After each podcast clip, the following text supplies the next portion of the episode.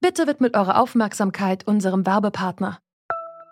Die Suche nach geeigneten Mitarbeitenden kann viel Zeit in Anspruch nehmen, muss sie aber nicht unbedingt, denn man kann sich helfen lassen. Zum Beispiel mit den Premium-Stellenanzeigen von Indeed, denn damit wird eure Stellenanzeige in der Suche sichtbarer und Bewerberinnen und Bewerber werden schneller auf euch aufmerksam. Indeed schenkt euch jetzt 75 Euro Startguthaben für eure Premium-Stellenanzeigen. Klickt dazu auf den Link in den Show Notes. Es gelten die AGB. Die polnische Polizei kam. Hier seid ihr illegal, hieß es. Sie brachten uns zur Grenze und dann ging es 20 Tage immer hin und her, wie in einem Spiel. Los, los, los. Keine Unterkunft, kein Essen, kein Wasser. No food, no water. Das hat Boschra al-Moalem der Deutschen Welle erzählt.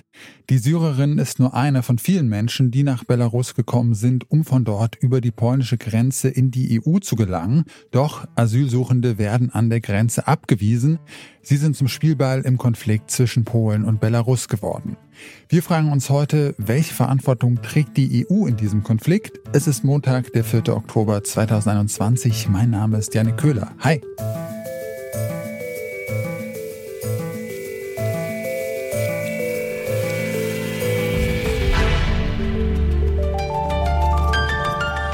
Zurück zum Thema.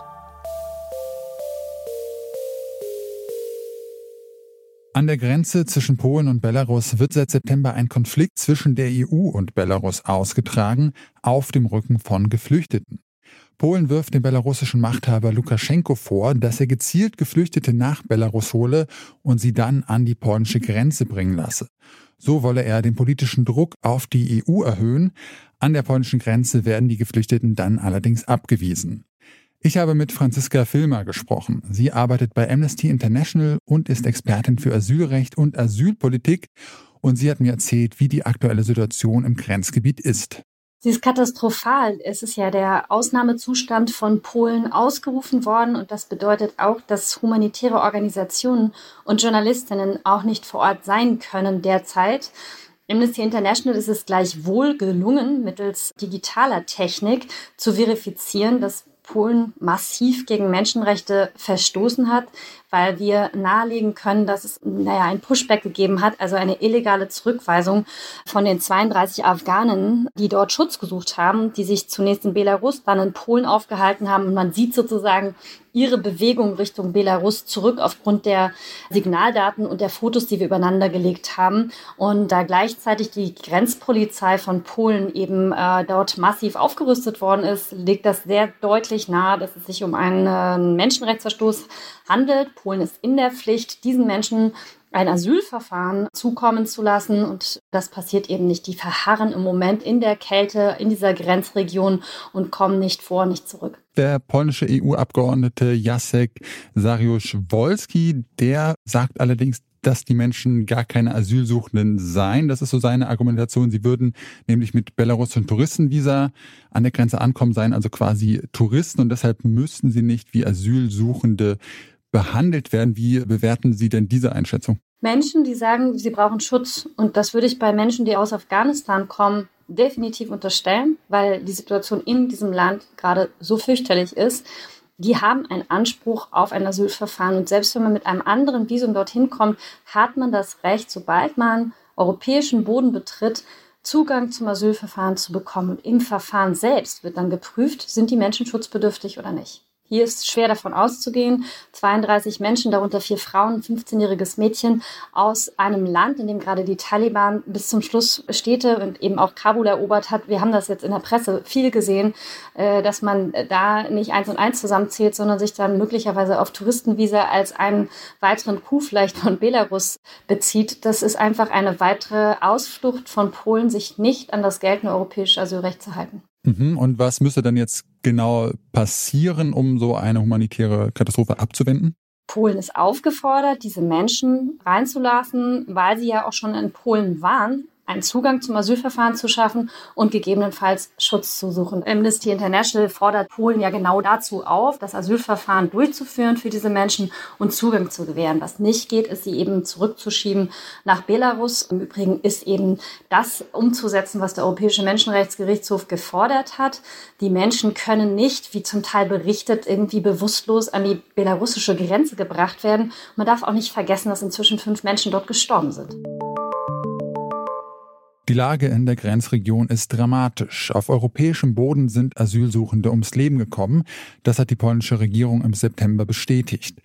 Ich habe mit Erik Marquardt gesprochen. Er sitzt für die Fraktion der Grünen im Europaparlament und ich habe ihn gefragt, ob die EU für diese Toten verantwortlich ist. Ich glaube, dass man das in gewisser Weise so sagen kann, aber es gibt eben nicht nur eine verantwortliche Person in Brüssel oder eine verantwortliche Person in Polen.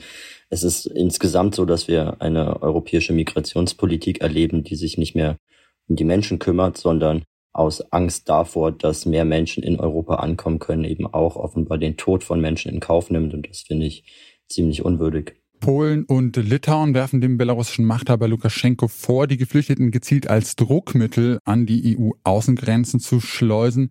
Was erhofft sich denn Ihrer Meinung nach Lukaschenko damit zu erreichen? Die Frage ist, wie geht man damit um? Und ich glaube, dass man eben genau das tut, was man jetzt in Polen sieht. Das ist genau das, was eben Lukaschenko eigentlich von der Europäischen Union will. Man schenkt ihm diese Reaktion. Er kann sich hinstellen und mit dem Finger auf Europa zeigen, sagen, ja, schaut her, es ist so, dass Europa zwar immer von Menschenrechten spricht, mir erklären will, wie Menschenrechte funktionieren und Demokratie, aber selbst jetzt wie eine Diktatur mit diesen Menschen umgeht. Welche Möglichkeiten hat denn jetzt die EU, da dem Handeln von äh, Lukaschenko Einhalt zu gebieten? Ich glaube, wichtig ist, sich auch erstmal zu fragen, welche Ziele hat man eigentlich? Und ich glaube, dass man das Ziel haben muss, erstens, dass man kleinen Staaten wie Belarus zeigt, dass man sich nicht so leicht unter Druck setzen lässt, dass man also in der Lage ist, auch wenn da mal einige tausend Menschen ankommen, sie mit rechtsstaatlichen Asylverfahren zu versorgen, dass man sie auch mit Essen und Getränken versorgt und dass man nicht die Pressefreiheit an europäischen Grenzen in Europa, muss man ja sagen, abschafft.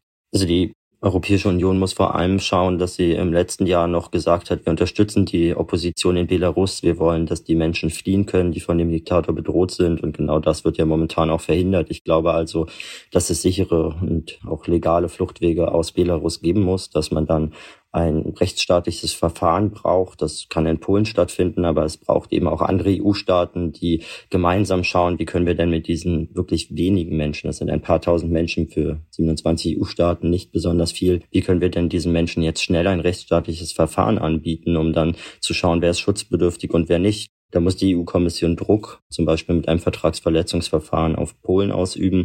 Man muss aber eben jetzt auch in einer gemeinsamen Kraftanstrengung gucken, wie kann man Menschen denn schnell verteilen und das gut organisieren. Diese Krise, die dort entstanden ist, ist eigentlich keine Krise, die Lukaschenko ausgelöst hat, sondern die EU selbst, weil sie nicht in der Lage ist, mit dieser Situation, die leicht bewältigbar ist, gut umzugehen. Welche Konsequenzen sollte es jetzt Ihrer Meinung nach für das EU-Land Polen geben? Ich glaube, dass Druck von den Mitgliedstaaten braucht. Die deutsche Bundesregierung hat jetzt mit einiger Verspätung auch eingefordert, dass die Menschenrechte dort geachtet werden, dass die Menschen dort versorgt werden. Ich glaube, dass aber neben dem Druck eben sich öffentlich zu äußern, über Vertragsverletzungsverfahren nachzudenken, den Rechtsstaatsmechanismus zu nutzen, ja, und auch auf anderen Ebenen zu schauen, muss ein EU-Staat eigentlich Geld bekommen für den Grenzschutz, wenn sie dort Menschenrechte missachten. Dass man neben diesen ganzen Fragen auch klären muss, welche Mitgliedstaaten unterstützen denn dann Polen und Litauen auf der anderen Seite auch durch die Aufnahme von Geflüchteten. Und es ist natürlich leichter für Polen zu sagen, also wenn hier niemand jemanden aufnimmt, was sollen wir dann tun? Und dieses gegenseitig mit dem Finger aufeinander zeigen, bis alle mal aufeinander gezeigt haben, muss aufhören, wenn es um Menschenleben geht. Da muss man endlich ins Handeln kommen und da versagt nicht nur die EU-Kommission in Brüssel, sondern eigentlich alle Mitgliedstaaten gemeinsam seit Jahren. Laut Amnesty International bricht das EU-Land Polen geltendes Recht. Asylsuchende dürfen nicht einfach abgewiesen werden, dabei ist es egal, welches Visum sie haben. Laut dem EU-Abgeordneten Erik Marquardt ist auch die EU verantwortlich für die humanitäre Katastrophe. Nun müsse Druck auf Polen ausgeübt werden, damit sich das Land an EU-Recht halte. Der aktuelle Konflikt zeige auch, dass die Verteilung von Geflüchteten in der Europäischen Union noch immer nicht funktioniert. Das war's von uns für heute. An dieser Folge hier mitgearbeitet haben Anna Luko, Charlotte Müller, Mara Muck, Jonas Nikolik und Benjamin Zerdani. Chef vom Dienst war Kai Rehmen und mein Name ist Janik Kühler. Ich sag ciao und bis zum nächsten Mal. Zurück zum Thema vom Podcast Radio Detektor FM.